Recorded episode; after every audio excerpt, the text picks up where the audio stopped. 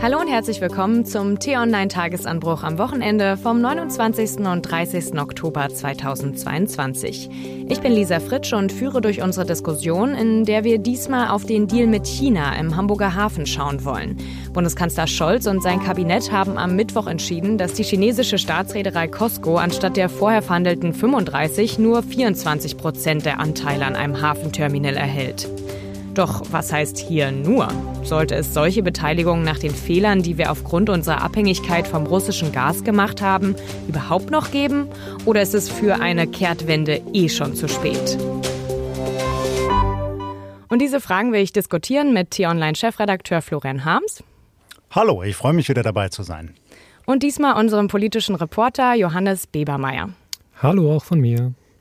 Ja, lass uns Beginn erstmal auf den Deal an sich und die Fakten schauen. Was bedeutet denn diese Beteiligung Chinas aus wirtschaftlicher Sicht und warum wurde sie jetzt vom 35 auf 24,9 Prozent heruntergeschraubt? Naja, Costco hat quasi dem Hamburger Hafen versprochen, wenn dieser Deal kommt, dass sie den Hafen zu einem ja, wichtigen Umschlagplatz machen, was natürlich wichtig ist erstmal für Hamburg, für Deutschland.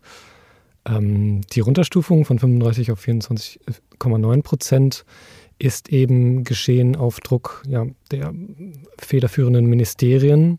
Man hatte Angst, dass Costco strategischen Einfluss auf den Hafen oder zumindest auf diesen Terminal, um den es ja geht, ähm, bekommt und hat dann eben gesagt, das wollen wir nicht. Wir machen jetzt wenigstens, ähm, schließen wir aus, dass sie zum Beispiel einen Geschäftsführer stellen, dass sie strategischen Einfluss auf Personalentscheidungen, auf ja, strategische Investitionsentscheidungen und so Sachen bekommen. Und deswegen, genau, ist es jetzt 24,9, also eine wirkliche Minderheit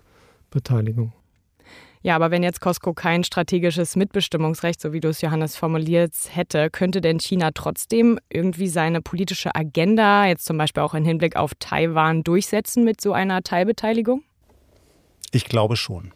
Denn wenn wir mal das größere Bild betrachten, dann geht es hier nicht nur um einen Containerterminal in Hamburg und eine Minderheitsbeteiligung an diesem Containerterminal, sondern eigentlich ist dieses Investment ja ein Puzzlestück.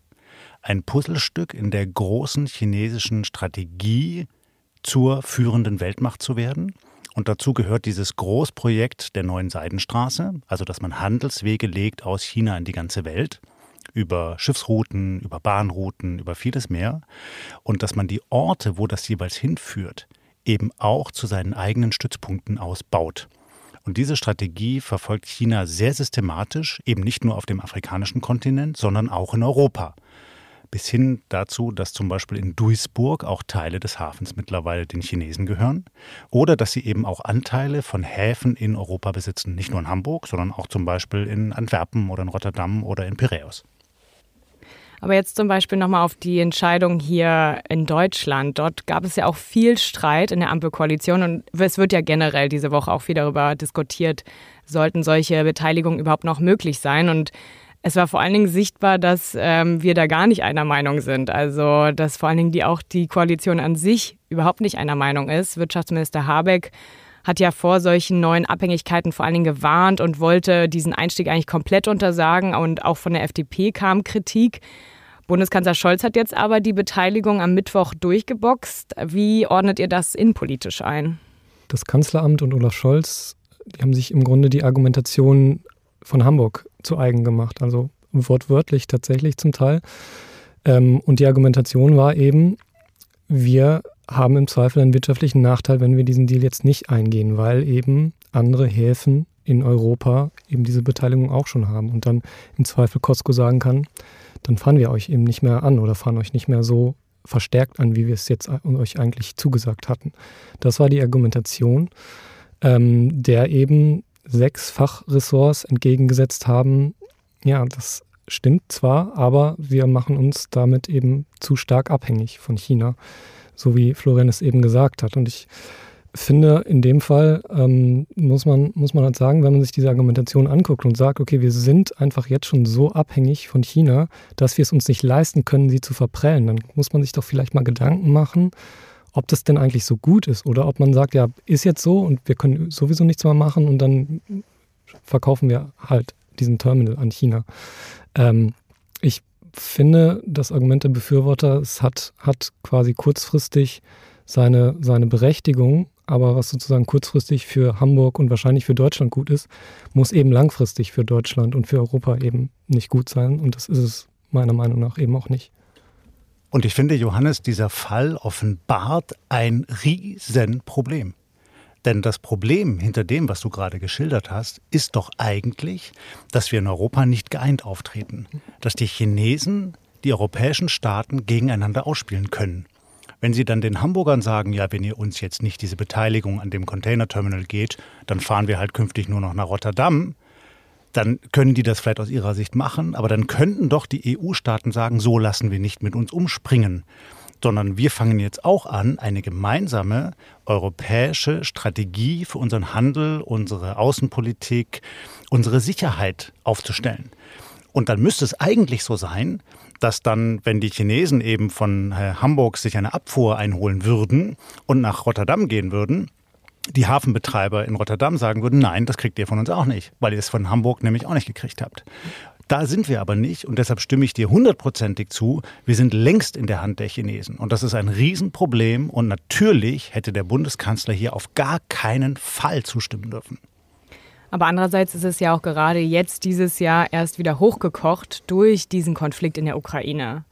Denn vorher war die Relevanz in der Europäischen Union gar nicht so da, oder? Ja, natürlich. Es sagen auch alle Beteiligten jetzt auch in den Diskussionen, die man jetzt mit Politikern äh, führt. Klar, der russische Krieg gegen die Ukraine hat das Thema nochmal sehr, sehr verstärkt, weil eben allen klar geworden ist, was es bedeuten kann, wenn man einen kleinen Gasspeicher in Reden an ein anderes Land verkauft. So, dass das halt nicht nur ein kleiner Gasspeicher in Reden ist, sondern dass wir uns damit eben erpressbar machen. So. Ähm, und klar, genau so, aber irgendwie, wenn der nächste kleine Gasspeicher dann halt ein Terminal in Hamburg ist, dann haben wir eben den gleichen Salat. Zudem es ja jetzt nicht so ist, dass in China ähm, keine Konflikte dreuen. Ähm, Taiwan-Konflikt, äh, der ist eben nicht von der Hand zu weisen. Und was machen wir eigentlich, wenn es da losgeht und wir sind eben erpressbar und können uns da eben nicht engagieren, wie wir es vielleicht machen würden, wenn wir nicht die wirtschaftliche Macht Chinas fürchten müssten. Ich möchte meine Kritik noch verschärfen. Ich habe den Eindruck, Deutschland und die deutsche Außenpolitik agiert blauäugig, völlig naiv. Und ich habe das selber erlebt. Ich habe ja beispielsweise die damalige Bundeskanzlerin Merkel zweimal nach China begleitet. Das waren dann Delegationsreisen, wo immer die führenden Wirtschaftsbosse aus Deutschland mitgereist sind, also von allen großen DAX-Unternehmen. Es ging immer darum, das Geschäft anzukurbeln. Das war das Wichtigste. Und es ging eigentlich nie darum, eine gemeinsame Haltung, eine gemeinsame Strategie, ähm, gemeinsame Interessen gar der Europäer zu vertreten. Niemals. Es ging nur ums Geschäft. Und man hat sich de facto komplett einspannen lassen von diesen Chinesen. Man hat nach deren Regeln gespielt. Man hat sich dem gebeugt. Und man hat dieses vielbeschworene Wort der Reziprozität ja, was ja meint, dass im selben Maße, in dem Chinesen beispielsweise in der EU und in Deutschland investieren, müssen wir auch in China investieren können und eben auch Anteile an äh, Unternehmen übernehmen können, hat man komplett vernachlässigt. Das hat nicht stattgefunden. Und das hat uns in diese Abhängigkeit gebracht. Und dass wir das jetzt immer noch nicht verstanden haben, nach dem, was wir in Russland und der Ukraine gesehen haben, ist echt ein Debakel. Ja, ich stimme dir zu, was die gesamte Bundesregierung und ähm, dieses Beispiel eben angeht. Man muss, finde ich, zur Ehrenrettung auch sagen, dass sich etwas bewegt hat in den Ministerien, die eben fachlich davon, dafür zuständig sind. Ähm, Im Außenministerium, im Wirtschaftsministerium. Das Wirtschaftsministerium hat zum Beispiel Kreditbürgschaften für Unternehmen, die in China investieren wollen, zum Teil nicht gewährt, weil sie gesagt haben, das widerstrebt eben unseren politischen Interessen. Ähm, das Wirtschaftsministerium hat Siltronic, einen Halbleiterhersteller, nicht ähm, verkaufen lassen an, an Taiwan, weil es gesagt hat, das widerstrebt unseren Interessen. Also es passiert was, ja. Und in diesem Fall muss man ja auch sagen, bis zuletzt, eigentlich bis jetzt sagen diese Fachministerien, wir halten das für den falschen Deal. So, wir wollten es komplett anders. Das Kanzleramt hat uns nicht gelassen. Die haben sogar bei diesem Deal haben sie eine Protokollnotiz hinzugefügt. Das kennt man vielleicht von Corona-MPKs, aber innerhalb einer Bundesregierung ist das wirklich sehr, sehr, sehr, sehr selten. Also in meiner Zeit, die noch nicht sehr lange ist, aber in meiner Zeit hier habe ich das noch so in dieser Form noch nicht erlebt, dass ähm, ein quasi Bundesregierungsprojekt eigentlich nur vom Kanzleramt getragen wird.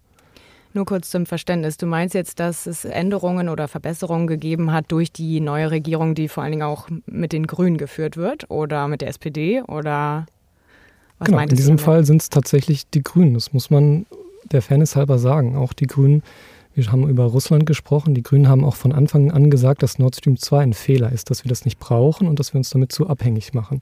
Damals waren sie noch in der Opposition, konnten sich damit dementsprechend natürlich nicht durchsetzen.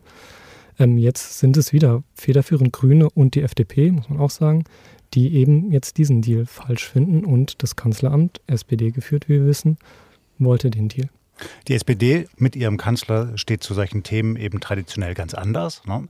Obwohl man jetzt beteuert, dass dieses Prinzip des äh, Wandels durch Handels eigentlich nicht mehr verfolgt wird, tut man das, glaube ich, de facto noch. Also man hofft, dass sich das Gegenüber auch eine harte Diktatur wie China leicht verändern, verbessern würde, wenn man nur viel Kontakte mit denen hat, Handel treibt. Das ist eine totale Illusion, glaube ich. Aber man hängt dem noch an.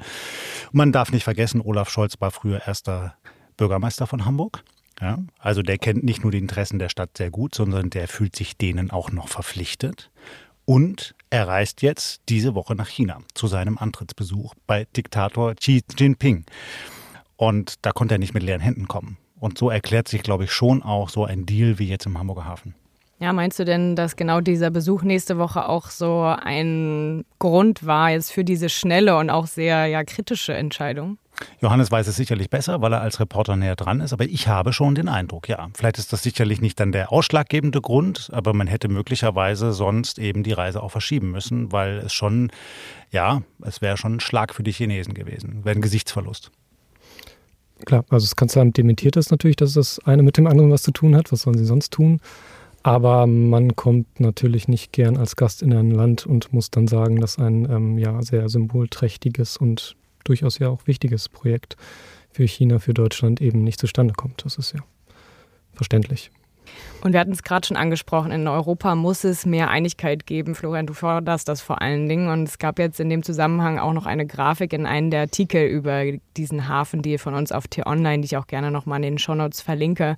Und wenn man sich wirklich mal so die Häfen anschaut und die Beteiligung genau auch von Costco, diesem einen chinesischen Unternehmen an europäischen Häfen, dann sieht man, dass es teilweise noch viel mehr als diese 24,9 Prozent sind. Also in Seebrücke in Belgien 85 Prozent, Rotterdam 35 und in Griechenland bis zu 100 Prozent. Ähm, Spanien 51 Prozent. 51 Prozent, das ist der mehrheitliche Geschäftsführer auch.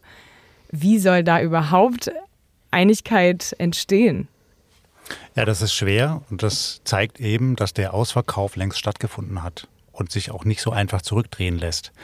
Und ähm, dass wir dringend anfangen müssen, darüber nachzudenken, welche Teile unserer Infrastruktur eben auf gar keinen Fall in fremde Hände geraten dürfen, weil sie im Falle eines Konfliktes gegen uns und unsere Interessen verwendet werden können. Man stelle sich nun mal vor, Johannes, du hast das vorhin angesprochen, China würde Taiwan angreifen, dann müsste man ja reagieren als freie Welt, als Demokratien. Die internationale Politik würde sofort eskalieren, man würde möglicherweise Sanktionen verhängen, ja, und dann würde man vielleicht darauf kommen, dass das gar nicht mehr geht. Nicht nur, weil man abhängig ist vom Handel mit China, sondern weil auch juristisch alles so festgeklopft ist und man gar nicht mehr den Zugriff hat auf die eigene Infrastruktur, oder auf die Daten in der Infrastruktur. Ja, wenn ich irgendwo Anteile an einem Unternehmen habe, dann habe ich auch Zugriff auf die Daten. Die Chinesen kennen dann die Unternehmensdaten des äh, Containerterminals Tollerort, seiner Angestellten, der Mitarbeiter, der Lebensläufe und so weiter und so fort. Und all das meine ich damit, wenn ich sage, das ist eigentlich ein Puzzlestück in einer größeren chinesischen Strategie, sich zur führenden Weltmacht aufzuschwingen. Und das machen sie eben anders, als vielleicht die Amerikaner in der Vergangenheit nicht in erster Linie als Militärmacht, sondern als Wirtschaftsmacht. Da stehen auch militärische Interessen dahinter, keine Frage. Ich glaube, wir müssen jetzt aber nicht befürchten, dass die Chinesen plötzlich in ein europäisches Land einmarschieren wollen, so, sondern sie wollen den internationalen Handel zu ihren Gunsten dominieren. Und da werden wir irgendwann den kürzeren ziehen, wenn wir so weitermachen wie bisher. Ist alles richtig, was du sagst, Florian. Ähm, ich würde aber noch sagen wollen, dass es eben klar sehr, sehr spät ist, aber nie zu spät in diesem Fall. Das ist ja auch ein Argument der Befürworter des Deals jetzt. Im Zweifel enteignen wir denen das Ding halt wieder. möglich ist sowas in Deutschland und natürlich auch in anderen Ländern. Man kann sowas, wenn der politische Wille da ist, schon auch zurückdrehen. Das Problem ist, dass eben in vielen Ländern der politische Wille nicht da ist. In Griechenland, der Hafen war pleite und ist dann eben, da waren sie heilfroh, dass China gekommen ist und gesagt hat, wir kaufen den und jetzt boomt er.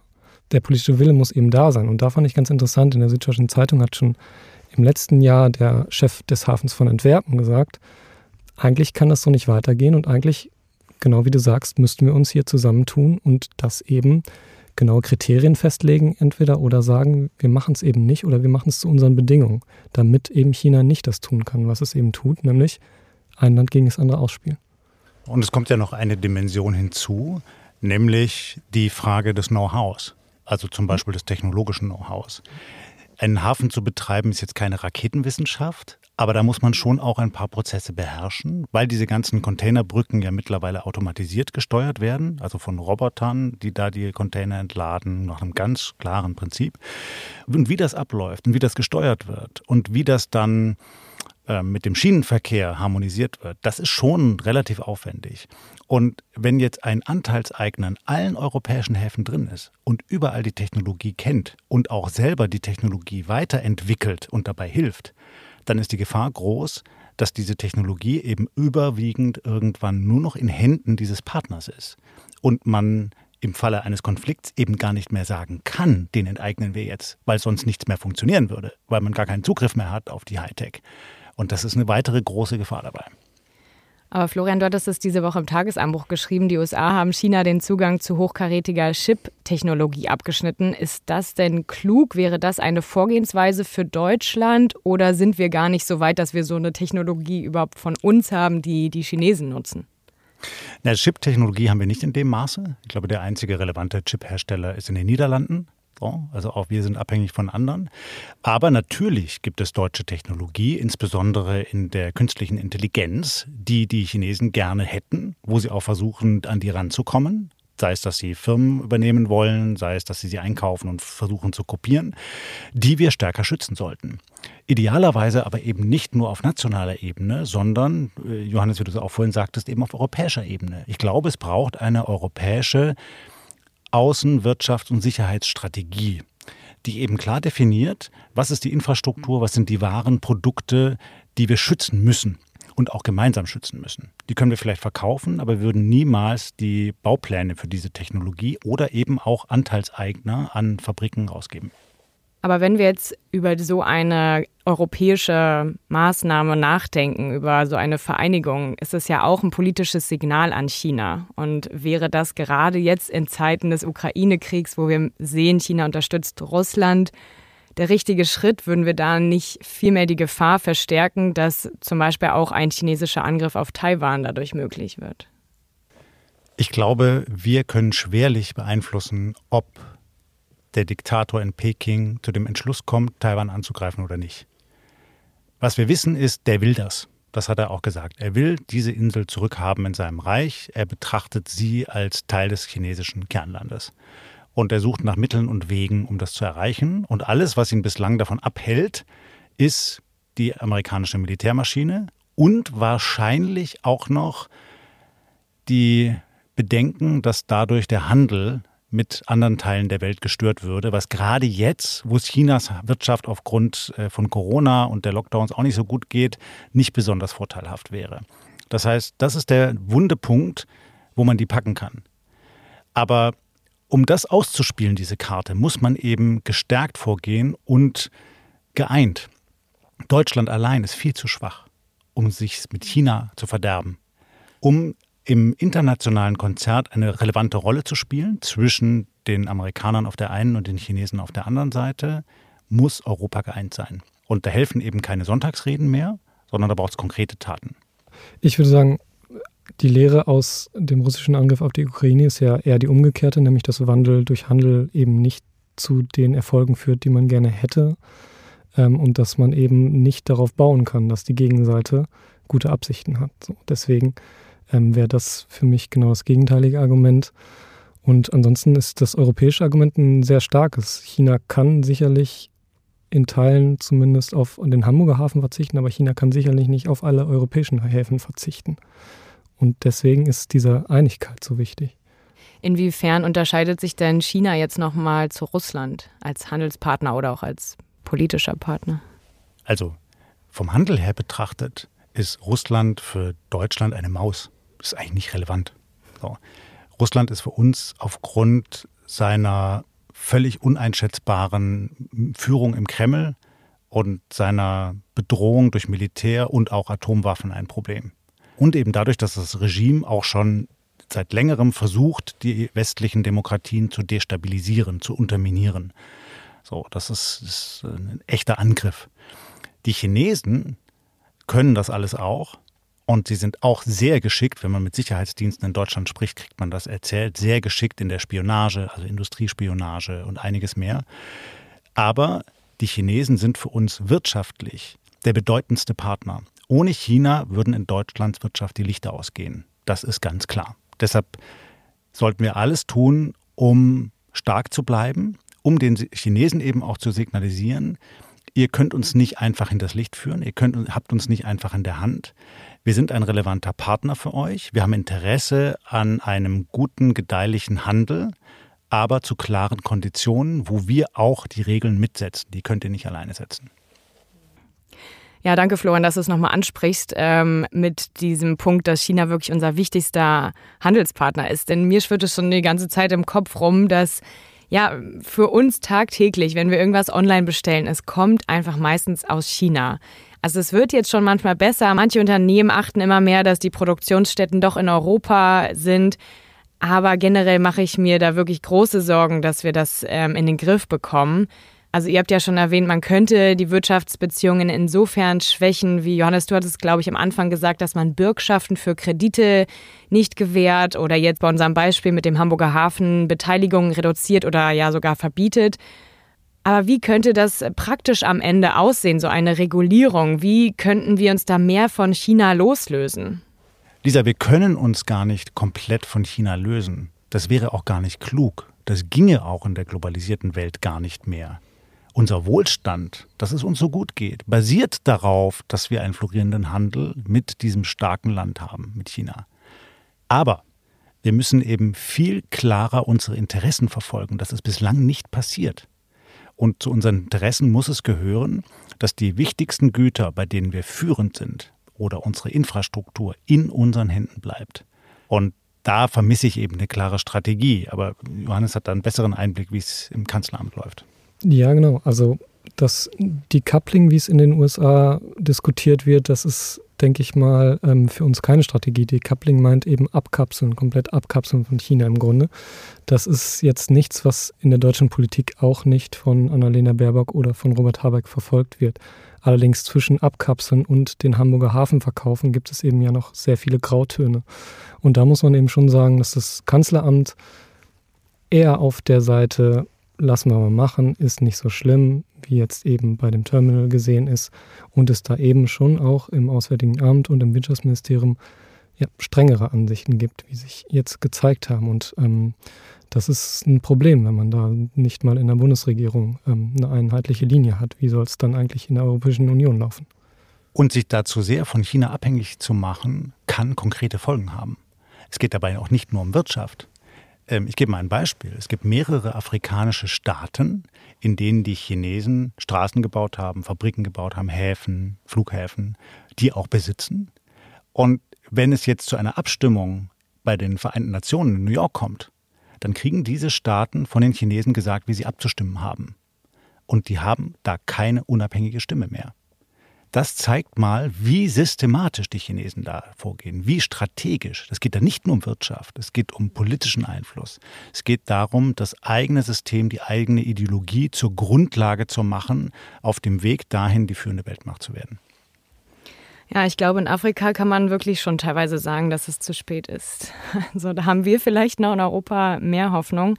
Lass uns vielleicht noch mal auf den einen Aspekt jetzt äh, mit dem Streit in der Ampelkoalition zum Ende kommen. Das könnte ja auch für den Antrittsbesuch von Scholz in Peking relevant sein. Was meint ihr denn, was davon noch so zu erwarten ist?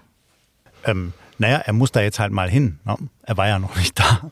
Also er war in Japan und äh, in vielen anderen Ländern. Aber in China hat er sich noch nicht vorgestellt. Und China ist dann doch zu relevant und zu wichtig, als dass man es dauerhaft ignorieren könnte. Der Besuch wird sehr kurz sein, Johannes. Ne? Ich glaube, es fliegt einmal hin und wieder zurück, noch nicht mal große Übernachtungen und so. Ähm, aber es ist ja schon auch wichtig, dass sich die Staatschefs begegnen persönlich. Und Xi Jinping reist eben nicht mehr jetzt in die Welt aufgrund seiner Covid-Strategie. Und dann ist es wahrscheinlich schon sinnvoll, dass die sich beiden sich mal besser kennenlernen, an einen Tisch setzen. Aber solche Dinge, wie du vorhin angesprochen hast, mit der Kritik an Merkel, was sie falsch gemacht hat, so, so weit kann dieser Besuch gar nicht sein, weil er einfach viel zu kurz ist. Nein, das kann man vor, also vor den Kulissen sowieso nicht machen, wenn dann dahinter. Aber das alles ginge natürlich erst dann, wenn man erstmal selber eine Strategie hätte. Ja, und idealerweise eben nicht nur eine deutsch-nationale Strategie, sondern eine europäische. Und wenn wir jetzt gesehen haben, wie schwer sich Scholz und Macron tun, auch überhaupt mal gemeinsame Interessen zu definieren, wenn es zum Beispiel um Rüstungspolitik oder Industriepolitik geht. Da sind wir weit davon entfernt, eine gemeinsame Haltung zu haben, geschweige denn eine gemeinsame Strategie. Und dann gucken wir mal in den Süden, da sind jetzt die Neofaschisten an der Macht in Italien. Ja, und was will man denn mit denen einstellen? Im Osten Europas haben wir den Orban und den Morawiecki von der Peace-Partei in Polen, die auch nur nationalistisch eigene Interessen verfolgen. Und so wird Europa sukzessive immer schwächer und wird seine Interessen in der Welt nicht mehr vertreten können. Ja, aber da muss man auf der anderen Seite auch wieder sagen, dass ähm, China nicht der einzige autokratische Staat ist, wo wir eine neue Strategie brauchen. Jetzt steht ja auch bald die Fußball-WN in Katar an. Und da gibt es auch wahrscheinlich bei uns im Podcast bald viel noch drüber zu hören. Können Sie gespannt sein, liebe Hörerinnen und Hörer. Und damit danke ich euch, lieber Florian, lieber Johannes, für das nette und sehr auch interessante Gespräch, auch wenn wir leider herausfinden mussten, dass es doch sehr schwierig ist in diesem Zwiespalt wirtschaftliche Abhängigkeit und auch werteorientierte Außenpolitik, wie es Außenministerin Baerbock so schön sagt, ähm, dort einen Kompromiss zu finden. Und ja, wenn Ihnen, liebe Hörerinnen und Hörer, diese Folge gefallen hat, abonnieren Sie doch gerne den Tagesanbruch-Podcast, dann verpassen Sie keine Folge. Anmerkungen und Kritik können Sie mir auch gerne an podcasts.t-online.de schreiben. Den nächsten Tagesanbruch gibt es am Montag früh wieder von unserer politischen Reporterin Annika Leister und ich freue mich schon auf die nächste Diskussion am Wochenende. Bis dahin, danke fürs Zuhören und ciao. Vielen Dank, tschüss. Tschüss und bleiben Sie uns gewogen.